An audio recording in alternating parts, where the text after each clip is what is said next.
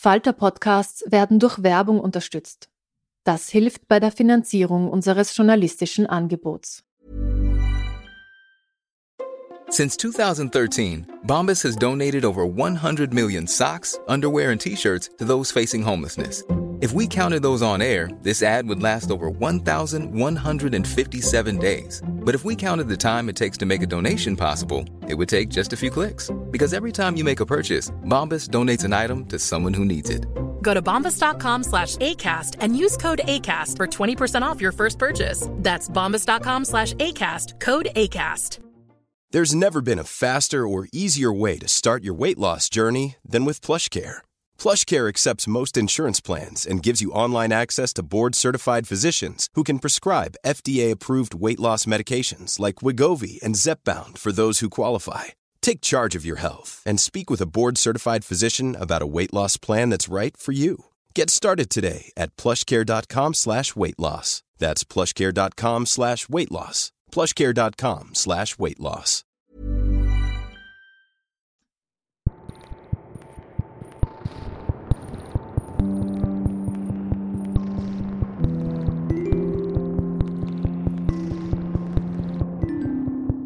Herzlich willkommen bei einer neuen Folge von Besser lesen mit dem Falter. Ich bin Petra Hartlieb und heute begeben wir uns in eine abgelegene Hütte mitten im Wald und besuchen die Holzapfelschwestern. Mit ihrem Schöpfer Bernhard Mooshammer rede ich über Dystopien, über das Überleben in Mutter Natur, über toxische Männlichkeit in seinen schlimmsten Auswüchsen und dann kratzen wir noch die Kurve zu Love Me Tender von Elvis Presley. Klingt spannend, oder? Bleiben Sie dran.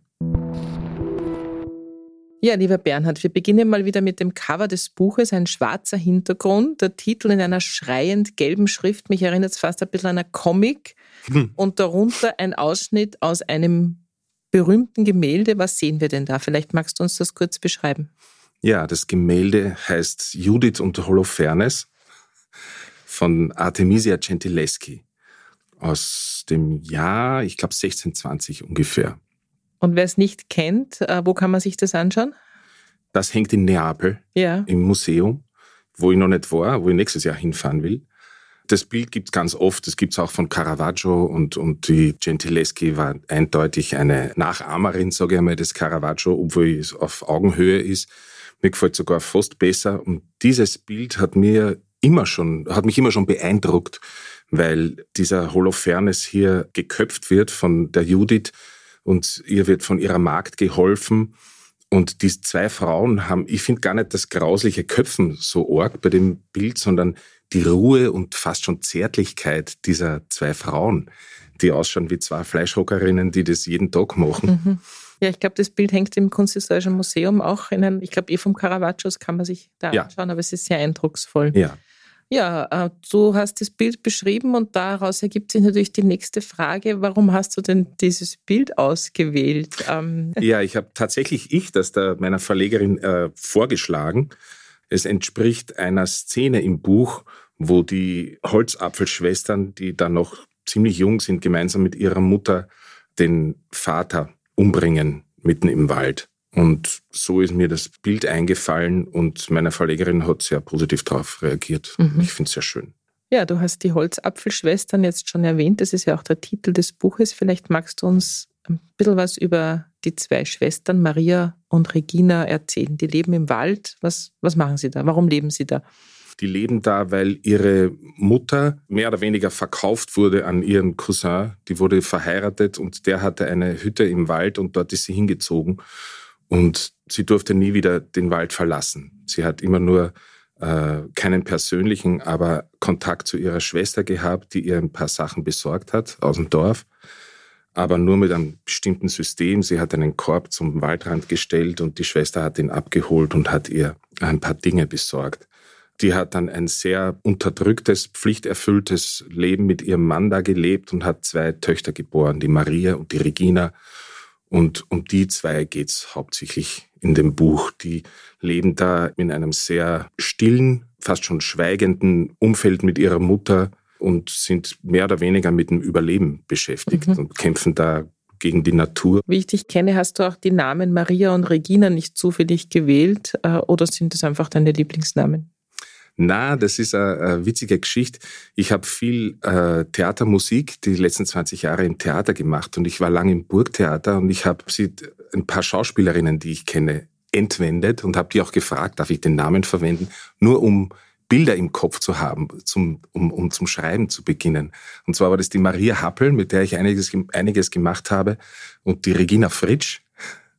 Und dann kommt noch eine dritte, die Halbschwester dazu, die heißt Sarah und den habe ich da Sarah Victoria Frick gestohlen.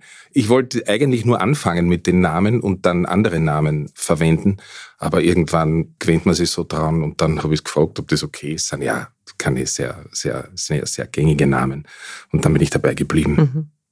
Ja, lass uns noch ein bisschen über das Setting reden, in dem dein Buch spielt. Ich zitiere da einen Satz. Das Dystopische oder Postapokalyptische ist vom Fiktionalen ins Reale gerutscht, vom Morgen ins Heute. Dieser Satz steht auf der zweiten Seite deines Buches. In welcher Zeit spielt denn der Roman? Ja, ich habe ihn ans Ende des 21. Jahrhunderts gesetzt, aber erst relativ spät. Ich habe das begonnen zu schreiben und wollte es überhaupt nicht zeitlich festschrauben, die Geschichte.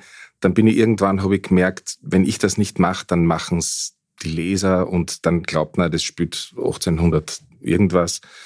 Dann habe ich es mit der Gegenwart versucht. Da habe ich viel geschrieben und ganz viel wieder gestrichen. Das hat mir gar nicht gefallen. Und dann kam mir irgendwann die Idee, das in die Zukunft zu setzen. Und ich, das wird im Buch aber nur sehr vage und kryptisch behandelt, mhm. auf ein paar Seiten, weil ich nicht politisch werden wollte, sondern mich nur um meine Figuren kümmern wollte.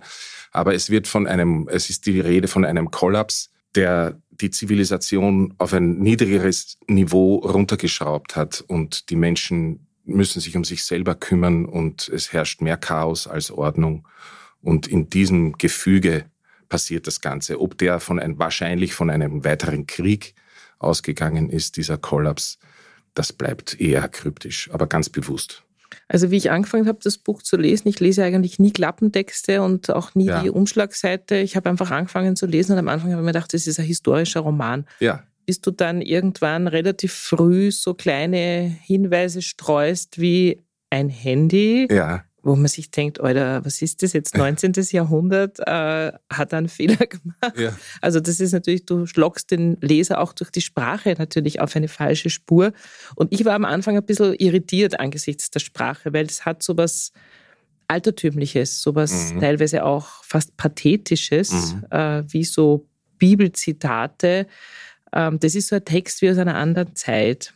Wie bist du zu dieser Textform gekommen? Also war dir von Anfang an klar, dass diese Geschichte genau so erzählt werden muss oder kam der Sound quasi irgendwann von selbst? Ja, das tut er bei mir immer. Ähm, also ich fange meistens mit, mit entweder mit Figuren oder mit Situationen an und dann probiere ich rum und der Ton ergibt sich dann. Meine Grundidee war eine archaische Geschichte von ein paar Frauen im Wald. Keine Ahnung, wie ich dazu wirklich kam, aber und der Sound und der Duktus entstehen dann irgendwie von selber. Ich weiß auch, dass bei mir das mit jedem Buch sich verändert. Ein Freund von mir hat einmal gesagt, er weiß nicht, ob das gut ist, dass bei mir kein roter Faden oder mhm. kein Stil, kein typischer Stil da ist. Aber ich mache das ganz bewusst. Ich habe auch kein fertiges Konzept für eine Geschichte, sondern ich fange irgendwo an und entwickle die Geschichte beim Schreiben. Also ich will mich hinsetzen und selber nicht genau wissen, was passiert. Das ist für mich so der Kitzel. Also bei dir kann man nicht sagen, wenn mir einmal ein Mooshammer gefallen hat, gefällt mir der nächste sicher auch, weil du erfindest dich mit jedem Roman ein bisschen neu. Genau, aber das mache ich also ganz bewusst nicht. Es, es passiert mir immer, aber ich will mich halt selber auch nicht langweilen. Ich habe auch als Musiker immer andere bewundert, die nicht immer nur in, in derselben Suppe schwimmen, sondern sich ausprobieren. Ja, ja. Du hast es schon erwähnt, du schreibst und spielst ja Musik fürs Theater. Wie ist das denn, wenn du schreibst? Hast du dann auch wirklich so einen Sound im Ohr beim Schreiben? Hörst du Musik beim Schreiben oder hast du die Musik sowieso in deinem Kopf und das ist dann der Text? Das ist fast ein Fluch. Ich habe immer Musik in meinem Kopf. Ich habe meiner Frau das relativ spät erzählt, die war schockiert, weil sie das nicht kennt. Und, und ich habe zum Beispiel, wenn ich manchmal Migräne habe, dann halte ich das überhaupt nicht aus. Dann wird mir das erst so bewusst. Und deswegen versuche ich eigentlich ohne Musik zu arbeiten. Manchmal mache ich das aber, wenn dann nur mit Instrumentalmusik, also Stimme kann ich dann keine hören. Und ich weiß nicht, bei dem Buch habe ich, glaube ich, ziemlich oft Max Richter gehört, diese weiß nicht, ob du die kennst, diese Sleep, diese acht Stunden, äh, ist ja fast schon. Oder das schlaft man ja ein beim Schreiben. Ja, ja, aber das erzeugt halt so eine Welle, auf die man sich draufsetzen kann und dann, das ist so eine, so eine hypnotische Welle, wo die Musik eigentlich irgendwann weg ist und du bist nur weiterhin auf der Welle, ohne mhm. Musik zu hören. Und das ist dann ganz äh, unterstützend beim Schreiben. Du bist viel am Theater, das heißt, du siehst natürlich auch Bilder. Wie ist es, wenn man da so einen Text schreibt? Ist dann in deinem Kopf quasi die Bühne für den Roman schon aufgebaut, die Waldbühne und da rennt dann die Happel oder die Hattinger oder die Mavi Hörwiger irgendwie durch den Wald in deinem Kopf oder ist das völlig getrennt? Naja, Theater ist dann nicht. Es ist viel naturalistischer, es ist eher filmisch, was im Kopf abgeht. Also, eine Bühne habe ich, glaube ich, beim Schreiben. Ein Hollywood-Film na, was auch immer. Na, man sieht einfach die Szene wie in einem Film. Mhm. Also das ist, das ist die, die Kunst, finde ich, dass man sieht, dass man wirklich im Wald sitzt und sich umschaut und dann beschreibt, mhm. was die jetzt sieht oder fühlt.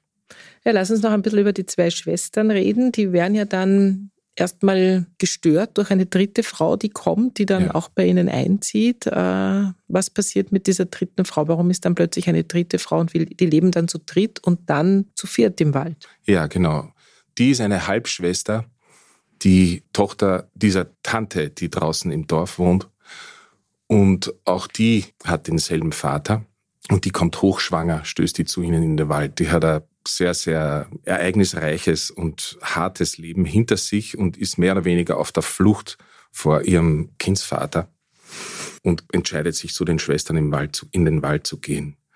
Das ist ganz schwierig natürlich, weil die noch nie mit einem Fremden äh, konfrontiert worden sind. Aber nachdem sie einen Brief von der Tante mit hat, glauben sie und lassen sie da und die bringt dann den kleinen Adam zur Welt, der mit den Frauen da mitten im Wald aufwächst. Ja, also spätestens als dieses Kind auf die Welt gekommen ist, hat man natürlich sofort dieses Gefühl, um Gottes Willen, die können ja nicht dieses Kind im Wald großziehen. Mhm. Das ist ja quasi so Kaspar Hauser-mäßig. Ja. Aber dem Adam geht es ja eigentlich ganz gut. Ja, also der Adam ist in dem Buch überhaupt so der, der Hoffnungsträger. Der Sonnenschein. Der Sonnenschein, genau. Also weil der halt sehr mit offenen Augen und neugierig durch die Welt, durch den Wald äh, läuft und äh, alles aufsaugen will. Und er will natürlich auch raus, weil er das irgendwie mitkriegt, dass da was ist. Durch die, es gibt, die haben Bücher auch im Wald, die ihnen die Clara immer mitgegeben hat. Und es ist natürlich schwierig. Er entwickelt eine große Beziehung zu seiner Tante Maria, die Regina, die selbst verschrobener ist und, und eigentlich Alkoholikerin ist und dann einen religiösen Wahn entwickelt im Verlauf der Geschichte. Mit der ist das natürlich viel schwieriger und mit seiner Mutter ist es sehr schwierig. Die kann sich nicht wirklich auf ihr Kind einlassen und leidet auch sehr darunter und fängt auch zu trinken an und verliert sich ein bisschen in sich selbst. Ever catch yourself eating the same flavorless dinner three days in a row? Dreaming of something better? Well, HelloFresh is your guilt-free dream come true, baby. It's me, Kiki Palmer.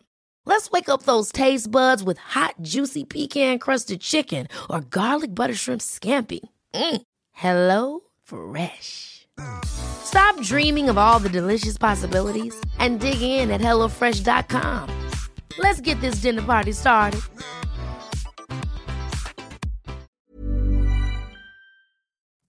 Ja, und der Adam hat aber natürlich keinen Vergleich zu anderen ja. Eltern. Das heißt, er wertet das natürlich auch nicht, sondern die sind halt so. Und auch wenn die Regina jeden Tag sich quasi mit dem selbstgemachten Dirndl-Schnaps die Birne wegpfeift, ähm, dann ist das für den Adam ja nichts Bedrohliches, weil er hat genau. ja keinerlei Vergleich zur genau. Außenwelt. Es wird nur ein paar Mal, ein paar Szenen gibt es, wo es bedrohlich wird, mhm. wo sie wirklich gegen ihn vorgeht, was er dann überhaupt nicht versteht. Aber im Grunde, und das war auch der Reiz dieser Geschichte für mich, weil auch für die Frauen du hast völlig recht, sie vergleichen nicht. Mhm. Das, was wir permanent machen, jede Sekunde eigentlich, ist dort nicht. Alles ist, wie es ist und man passt sich an und überlebt. Ja, die Menschen in einem Buch entscheiden sich ja vor allem darin von uns, dass sie sich scheinbar nicht mit so philosophischen, politischen oder metaphorischen Dingen beschäftigen. Das ist ja sozusagen das Interessante. Die sind nur mit dem Überleben beschäftigt. Mhm. Die denken scheinbar auch nicht drüber nach, was ist in der Welt da draußen, was ist Politik, sondern da geht es ums, schon ums Morgen, aber nur ums Morgen. Wie finde ich was zu essen und kann ich ein Reh jagen sozusagen?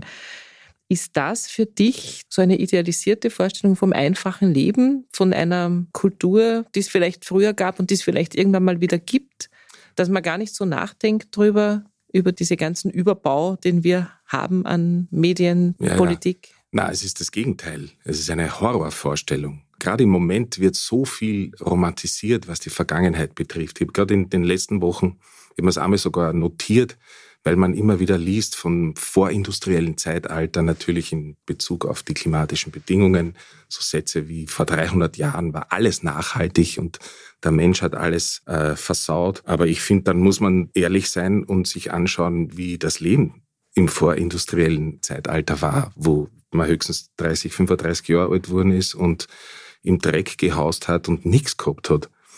Also im Gegenteil, ich finde, ich, ich preise die Zivilisation die natürlich einen Rattenschwanz hinterlässt und den man sich kümmern muss. Aber bin ich weit davon entfernt, das zu romantisieren oder zu also verklären. Heißt, wir haben unlängst in der Buchhandlung darüber geredet, dass wirklich gerade viele Bücher über die Romantik erscheinen. Also dass jetzt mhm. gerade das Thema Romantik, ob die jetzt alle verklärend sind, weiß ich nicht, aber die Romantik wird jetzt nochmal so richtig aufgearbeitet und mhm. das ist eigentlich so ein bisschen ein Gegenstück, was du da geschrieben ja, hast. Ich verstehe den Impuls natürlich, so einen eskapistischen Impuls, dass man pff, alles ausblenden will. Ich kenne wirklich viele Leute, die im Moment sagen, sie hören keine Nachrichten, weil sie es nicht ertragen, weil alles zu viel wird. Ich denke das auch oft, aber ich schaffe es nicht, mich auszublenden. Mhm. Ich finde, man muss das ertragen. Also die Holzapfelschwestern, dann die drei, sind ganz selbstbestimmte Frauen eigentlich gezwungenermaßen selbstbestimmte Frauen. Sie machen ja. einfach ihr Ding, sie sind stark, sie können überleben, sie checken eigentlich das Leben im Wald ich weiß schon, dass Sie sich nicht so bezeichnen würden, aber würdest du sie als Feministinnen bezeichnen?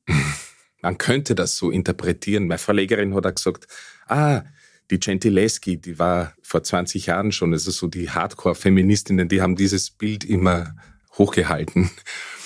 Ähm, die wirst du ansprechen damit.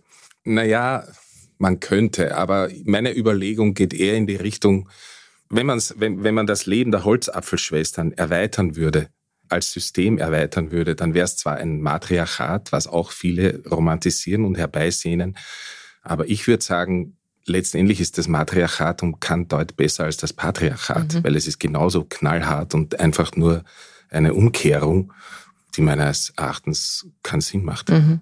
Ja, was ja in deinem Buch auffällig ist, ähm, die Männer kommen ja nicht besonders gut weg, weil alles Übel der Welt liegt ja in deinem Buch so ein bisschen an der ja, an der Rohheit der Männer im Grunde. Also ich glaube, es gibt zwei gute Männer in dem Buch. Das eine ist halt der Adam, der dann irgendwann älter wird und das andere ist ein Kellner in, in der Stadt, ja. äh, der einfach sehr sympathisch ist. Aber ansonsten sind es die Männer einfach alles triebgesteuerte, gewalttätige ja. Arschlöcher, die in ihrer Rolle gefangen sind. Und die Frauen müssen irgendwie schauen, wie sie damit zurechtkommen. Was ist das für ein Männerbild? Naja, das ist ein Männerbild, das sich meiner Meinung nach äh, logisch ergeben würde, wenn wir nicht so zivilisiert leben. Weil dann ist das Darwinsche Gesetz des Stärkeren zurück und dann regiert selbstverständlich der Mann, weil er der Stärkere ist. Und ich habe versucht, da ein paar Entwicklungsstufen eigentlich zu machen. Der Vater im Wald, der ist nicht viel mehr wert wie ein Wildschwein. Der ist wirklich so ganz, ganz am Boden. Dann gibt's den Vater vom Adam, ein Zuhälter und gewalttätiger Unsympathler, der aber zumindest, und das war interessant und schwierig beim Schreiben, weil den wollte ich schon ein bisschen reflektierter haben, der sich Gedanken macht, auch wenn die nicht sympathisch sein mögen, aber der schon sowas wie Selbstzweifel kennt und irgendwie so eine Stufe über dem Waldmann ist. Und dann gibt's natürlich den Adam, dem die Zukunft offen steht und der von Frauen erzogen wird und der halt viel offener und, und viel äh, menschlicher so gesehen wird, viel freundlicher ich habe versucht beim Schreiben, ich hoffe, ich habe nicht allzu sehr geurteilt. Also ich meine, natürlich über den, über den Josef Holzapfel im Wald wird geurteilt, weil bei dem gibt's einfach nichts. Nein, das machst du, wenn ich dich unterbrechen darf, ja. du, du, machst, du urteilst schon, aber das Coole ist dran, dass du ja ganz viel über die Augen der Mädchen reflektierst. Also ja. wenn die zuschauen, wie der grausige Dinge im Wald mit Tieren macht, wir wollen das jetzt nicht näher erläutern, ja. weil du hast das wunderbar beschrieben, dann schauen die Mädchen sich das an, weil die ja, wie gesagt, keinen Vergleich haben. Das genau. ist das, was Männer tun müssen. Genau. So haben sie das gelernt. Und das hat eine unfreiwillige Komik natürlich bei aller Grauslichkeit, die du ja. beschreibst. Und das ist das Faszinierende an dem Text, finde ich, ja? ja. dass du immer versuchst, durch die Augen der, genau, weil die Frau, der engen Welt zu schauen. Ja, und die Frauen dürfen natürlich über ihn urteilen. Natürlich dürfen ja. sie das. Sie sind ja. ja. auch die, die gequält sind sozusagen. Ja. Ich habe mir beim Lesen die ganze Zeit gedacht, ich glaube, ich hätte das Buch anders gelesen, wenn es von einer Frau geschrieben worden wäre. Mhm. Und gleichzeitig ärgert mich aber dieser Gedanke, weil ich mir denke, das ist doch eigentlich wurscht. Ich glaube aber auch, dass das Buch anders rezipiert werden würde in der Presse. Wenn es von einer Frau geschrieben worden ist, dann wäre es wahrscheinlich sowas wie Gertraud Klemm oder Doris Knecht oder Elfriede Jelinek oder so. Mhm. Ähm, es ist anders, wenn ein Mann sowas schreibt, ähm, mhm. dann wird es anders interpretiert. Denkst du darüber nach, warum du so eine Anführungszeichen feministische Selbstermächtigungsgeschichte geschrieben hast, wo die Männer ja nicht wirklich gut wegkommen? Na, ich denke, das hat dich einfach interessiert. Mich hat es interessiert und ich schmeiß mich dann rein. Und solche Diskussionen finde ich relativ langweilig. In deinem Roman kommt ein Lied sehr prominent vor. Es ist eines der berühmtesten Lieder der Welt und zwar Love Me Tender von Elvis Presley. So schade, dass man nicht im Podcast lesen kann, wie dieser Liedtext geschrieben ist. Also ich empfehle jeden, bitte geht's auf die Homepage von Bernhard Moshammer und schaut sich an, wie die Textzeilen dieses Liedes geschrieben worden sind. Wie kommt denn der Elvis da in den Wald und in dein Buch und äh, dieser Text? Jetzt bin ich doch Ärgere mich doch, dass ich mein Instrument nicht mit habe. Aber als der Adam vier Jahre ist, spielt seine Mutter ihm zum ersten Mal ein Stück Musik vor.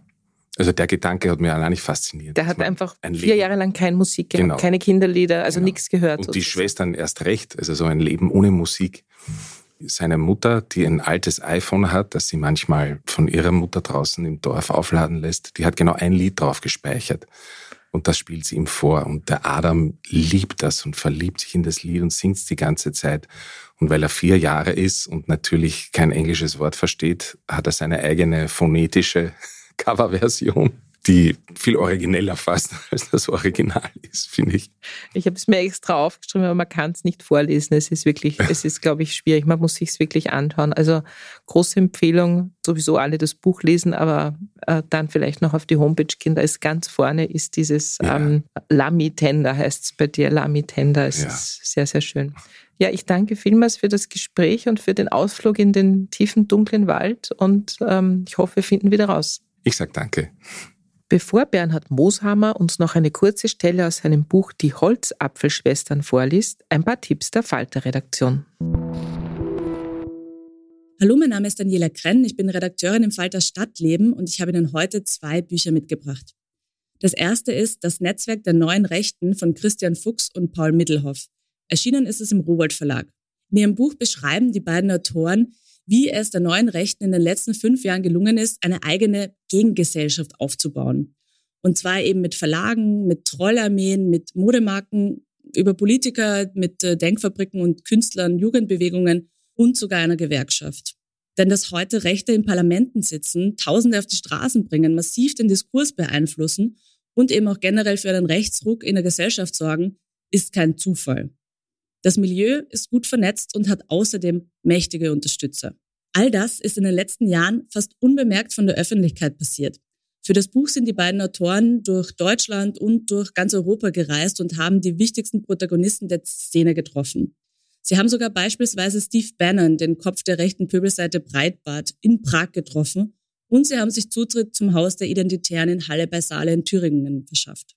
Ganz einfach war das jetzt natürlich nicht. Die beiden Autoren beschreiben in ihrem Buch auch, dass sie während ihren Recherchen bedroht und angelogen wurden und dass sie auch auf einen Shitstorm auf Social Media vorbereitet sein mussten. Die Autoren Christian Fuchs und Paul Middelhoff sind, wenn sie eben gerade kein Buch schreiben, beide Investigativreporter bei der deutschen Wochenzeitung Die Zeit. Sie beschäftigen sich beide seit Jahren mit der AfD und eben mit der neuen Rechten. In ihrem Buch enthüllen sie zum allerersten Mal das gesamte Ausmaß der Verbindungen der neuen Rechten und zeige ihm auch die Geldgeber. Und das beschreiben die beiden nicht nur als Text, sondern auch mit ganz vielen anschaulichen Grafiken. Was rauskommt, ist spannend und vor allem ziemlich alarmierend. Das zweite Buch, das ich Ihnen heute mitgenommen habe, heißt Unsere Welt neu denken von Maya Göppel. Erschienen ist es im Ullstein Verlag. Maya Göppel, die Autorin, ist eine deutsche Politökonomin und Transformationsforscherin. Also ganz einfach gesagt heißt, sie beschäftigt sich eben damit, wie wir auf der Welt wirtschaften können, ohne dabei die Grenzen des Planeten zu überschreiten und gleichzeitig nicht nur ganz wenige von dieser Wirtschaft profitieren. Um das besonders anschaulich zu zeigen, möchte ich Ihnen eine Passage schon aus dem Buch vorab erzählen, also Spoiler-Alarm. Und zwar geht es bei dieser Passage um Bienen. Denn Bienen sind ja sozusagen die Insekten, die eben die Pflanzen bestäuben. Und das könnte man laut Meyer Göppel eben als Dienstleistung der Natur am Menschen verstehen. Und so ist es dann eben beispielsweise auch mit der Luft, die zirkuliert, dass Menschen frische Luft atmen können oder das Wasser, das die Natur uns Menschen zur Verfügung stellt und so weiter und so fort. Den Geldwert für all diese Dienstleistungen, die uns die Natur zur Verfügung stellt, zu berechnen, ist jetzt natürlich super schwer. Aber Forscherinnen haben das 2014 tatsächlich gemacht. Und rausgekommen sind 145 Billionen Euro im Jahr. Muss man halt auch dazu sagen, dass eine Billion 1000 Milliarden sind. Also das ist schon wirklich eine unfassbare Summe. Und all das bekommen Menschen eben quasi umsonst. Trotzdem erhält aber jetzt das amerikanische Patentamt 2018 einen neuen Eintrag und die Erfinder lassen dort eben eine Art Mini-Drohne eintragen. Und diese Mini-Drohne kann sich dann eben selbstständig über Äcker bewegen und immer wieder selbstständig in ihre Ladestation zurückfinden. Und was sie da eben machen soll, diese Mini-Drohne, ist Pflanzen bestäuben. Und das ist aber eben genau das, was eigentliche Bienen machen. Und das eigentlich schon ziemlich umsonst. Es ist ein Beispiel, woran Göppel eben erklärt, warum Menschen ihr Verhältnis zur Natur völlig verloren haben. Sie zeigt, warum wir zwar im Kleinen versuchen, nachhaltig zu wirtschaften, also Bio-Eier kaufen und Bio-Baumwolle tragen, aber sich halt trotz allem nichts wirklich ändert. Sie zeigt auch, wie der Mensch natürliche Systeme zerstört, die Vielfalt der Arten reduziert und dann einen immer größeren Aufwand hat, diese Natur zu stabilisieren und eben Roboterbienen bauen muss. Die Welt neu denken ist auf jeden Fall ein sehr, sehr schlaues Buch, nachdem Sie bestimmt mehr über den Markt und zukunftsfähiges Wirtschaften wissen. Ja, vielen Dank für die Tipps und nun liest uns Bernhard Mooshammer eine kurze Stelle aus Die Holzapfelschwestern, erschienen im Milena Verlag vor. Die Monotonie der nächsten 27 Jahre war vollkommen. Kein anderer Mensch dieses Zeitalters, der weder Mönch noch verrückt war, hätte diese auch nur einen Monat lang ertragen. Dem ewigen Kreislauf der Jahreszeiten wurde sein Weg nicht so blöd. Der Trott des Lebens war der Trott der Natur, in welchem die drei Frauen inkludiert waren wie Bakterien. Die Welt außerhalb des Waldes kümmerte sie nicht. Sie hatten ihre Lektionen gelernt, die Herausforderungen des Lebens angenommen, trugen Verantwortung für sich und ihre Hütte. Punkt. Regina hatte ihre gebändigte Fantasie, ihre verdrängte Lebenslust, die Glut ihres jugendlichen Feuers irgendwann nicht mehr ertragen und Trost im Schnaps gefunden. Lange Zeit hatte sie nicht gewusst, was mit ihr los war, wovon ihre Unruhe herrührte, ihre wilden Träume und Gedanken. Sie war im Grunde nicht für dieses Leben, für die Stille gebaut. Die Abgeschiedenheit ließ ihren Geist von Zeit zu Zeit durchdrehen, dann fällte sie einen Baum oder tötete ein Tier. Der Alkohol beruhigte sie und machte alles erträglich, er war aber auch ein Traumtöter. Manchmal wollte sie träumen, manchmal blieb sie nüchtern, nur um durch die Nacht zu reisen, das Leben einer Märtyrerin zu führen, in einen Tierkörper zu schlüpfen oder sich zu verlieben, wie sie es in den paar Büchern gelesen hatte, die es im Einkaufskorb der Clara in den Wald geschafft hatten. Zuweilen plagte ihr sexueller Trieb sie so gewaltig, dass sie sich an allem rieb, worauf sie sitzen konnte. Evelina hatte ihr das in ihrem Beisein untersagt, also lief sie, wenn es soweit war, ein Stück in den Wald und genoss die rauen, feuchten Oberflächen der Wurzeln und Steine. Nein, Genuss war es keiner. Sie verschaffte sich auf manisch-aggressive Weise Erleichterung. Es war ein Bedürfnis, das gestillt werden wollte, nicht mehr. Sie dachte nicht weiter darüber. Ever catch yourself eating the same flavorless dinner three days in a row? Dreaming of something better? Well, HelloFresh is your guilt-free dream come true, baby. It's me, Kiki Palmer. Let's wake up those taste buds with hot, juicy pecan-crusted chicken or garlic butter shrimp scampi. Mm. Hello Fresh. Stop dreaming of all the delicious possibilities and dig in at HelloFresh.com. Let's get this dinner party started.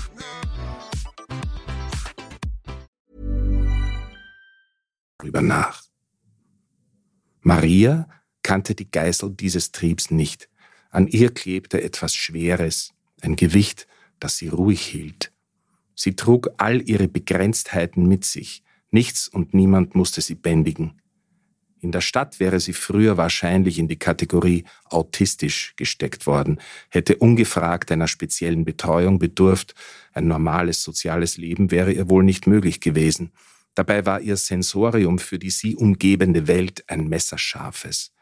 Hier aber gab es keine Kategorien, hier war sie einfach die Maria, nicht die Regina.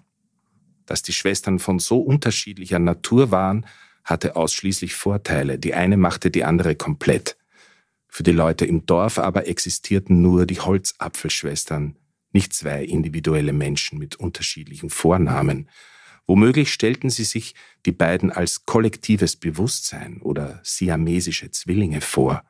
Und in gewisser Weise stimmte das auch. Das war's schon wieder mit Besser lesen mit dem Falter für heute. Unser Gast war Bernhard Mooshammer mit seinem neuen Buch Die Holzapfelschwestern, erschienen im Milena Verlag. Wir hoffen, es hat Ihnen gefallen. Abonnieren und bewerten Sie uns bei Apple Podcasts, bei Spotify oder in der Podcast-App Ihrer Wahl. Alle Informationen zu den einzelnen Büchern bekommen Sie auch auf falter.at slash Buchpodcast oder in den Show Notes zu jeder Episode. Alle zwei Wochen gibt es eine neue Folge. Ich freue mich auf das nächste Mal.